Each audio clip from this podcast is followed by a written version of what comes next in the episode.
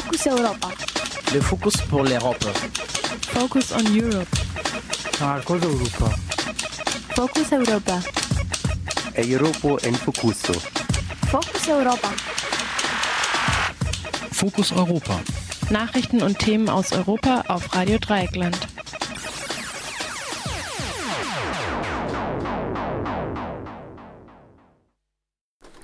Ja, zunächst der Überblick. EU-Staaten wollen Brexit-Verschiebung zustimmen, Frist ungewiss. Bundeskabinett beschließt umstrittene Fahndungsmethoden. Äh, Malta soll Flüchtlinge aus eigener Rettungszone der libyschen Küstenwache überlassen haben. Frankos Gebeine werden umgebettet und unterschiedliche Meinungen zu den Ergebnissen der Syrienpolitik in Washington.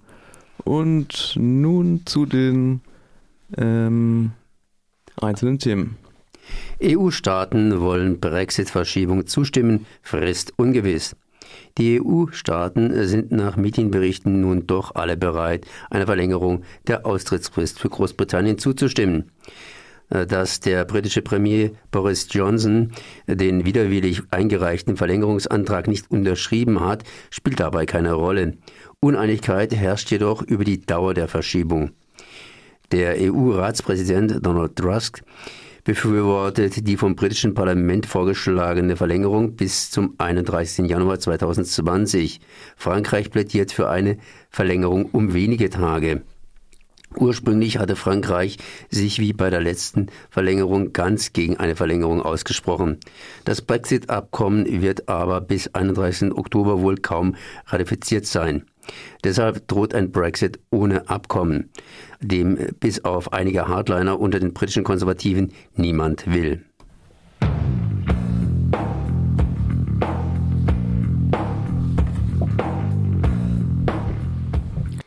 Bundeskabinett beschließt umstrittene Fahndungsmethoden. Das Kabinett hat einen Entwurf von Justizministerin Christine Lamprecht, SPD, akzeptiert, der die Fahndungsmethoden der Polizei ausweitet und Prozesse beschleunigen soll.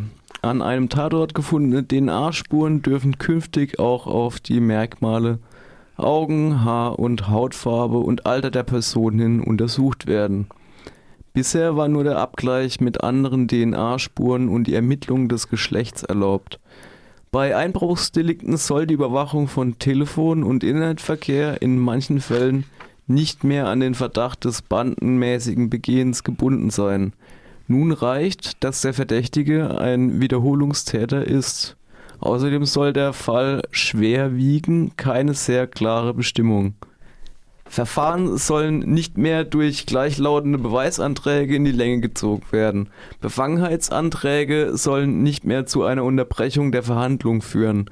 Bei Sexualdelikten sollen auch erwachsene mutmaßliche Opfer per Videoaufzeichnung aussagen können.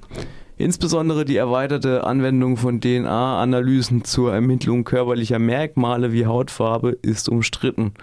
Unter anderem warnt die Kulturanthropologin Anna Lipphardt vor der, von der Uni Freiburg vor der Möglichkeit, dass mit Fahndungen aufgrund solcher Merkmale Vorurteile geschürt werden. Außerdem verweist sie darauf, dass sich Merkmale wie Hautfarbe nicht sehr zuverlässig aus einer DNA-Analyse ergäben. Die in der Mehrheitsgesellschaft dominanten Merkmale wie helle Hautfarbe sind für Fahnder wenig ergiebig. Das führt dazu, dass ständig nach anders Aussehenden gefahndet wird, die dann mit Kriminalität assoziiert würden. Malta soll Flüchtlinge aus eigener Rettungszone der libyschen Küstenwache überlassen haben. Die Hilfsorganisation Alarm Phone erhebt schwere Vorwürfe gegen maltesische Behörden. Alamfon hatte am 18. Oktober die maltesische Rettungsgleitstelle über ein Flüchtlingsboot informiert, das sich innerhalb der maltesischen Seenotrettungszone in Gefahr befindet. An Bord befanden sich 50 Flüchtlinge, darunter 10 Frauen und 5 Kinder. Stundenlang geschah nichts. Dann erfuhr Alarmphone auf Anfrage von der Leitstelle, dass ein Boot der libyschen Küstenwache die Flüchtlinge aufgenommen habe. Sie wurden anscheinend nach Libyen zurückgebracht. Dort werden Flüchtlinge häufig gefoltert, um von ihnen Angehörigen Gelder zu erpressen. In der eigenen Seenotrettungszone ist Malta dafür zuständig, Menschen in Seenot zu retten oder ihre Rettung zu organisieren. Die Rückführung in ein Land, in dem die Betroffenen schwere Menschenrechtsverletzungen ausgesetzt sind, widerspricht aber Europäischen Menschenrechtskonvention. Alarmphone äh, kann, der, kann den Vorgang durch Mitschnitte von Telefongesprächen mit der Leitstelle belegen. Francos Gebeine werden umgebettet. Nachdem das oberste spanische Gericht Ende September grünes Licht gegeben hat, können heute die Gebeine des Diktators Francisco Franco umgebettet werden. Die Umbettung war ein Wahlversprechen des Ministerpräsidenten Pedro Sanchez und kommt ihm nun gerade recht zu den neuen Parlamentswahlen am 10. November. Franco wurde in einer eigens dafür von Zwangsarbeitern errichteten Basilika bestattet. Sein Grabkreuz ist 155 Meter hoch. Benediktinermönche betreuen den Wallfahrtsort für Faschisten. Franco soll nun an einem weniger spektakulären Ort in Madrid bestattet werden. Sanchez bezeichnete die Umbettung als ein Zitat Triumph der spanischen Demokratie. Einer Umfrage zufolge sind 43 Prozent der Bevölkerung für die Umbettung, während sie 35 Prozent ablehnen.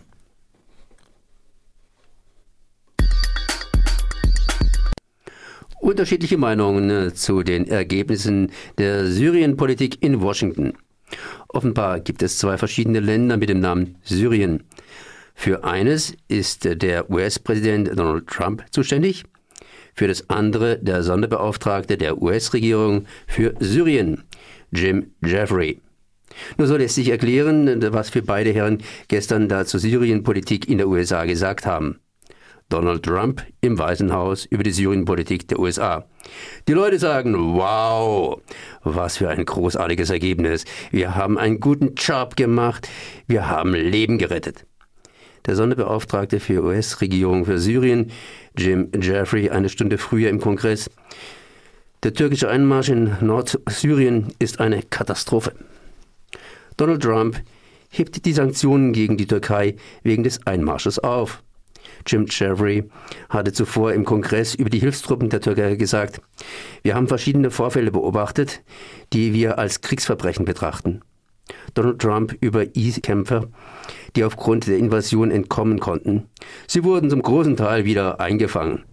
Jim Jeffrey dazu, wir wissen nicht, wo die sind.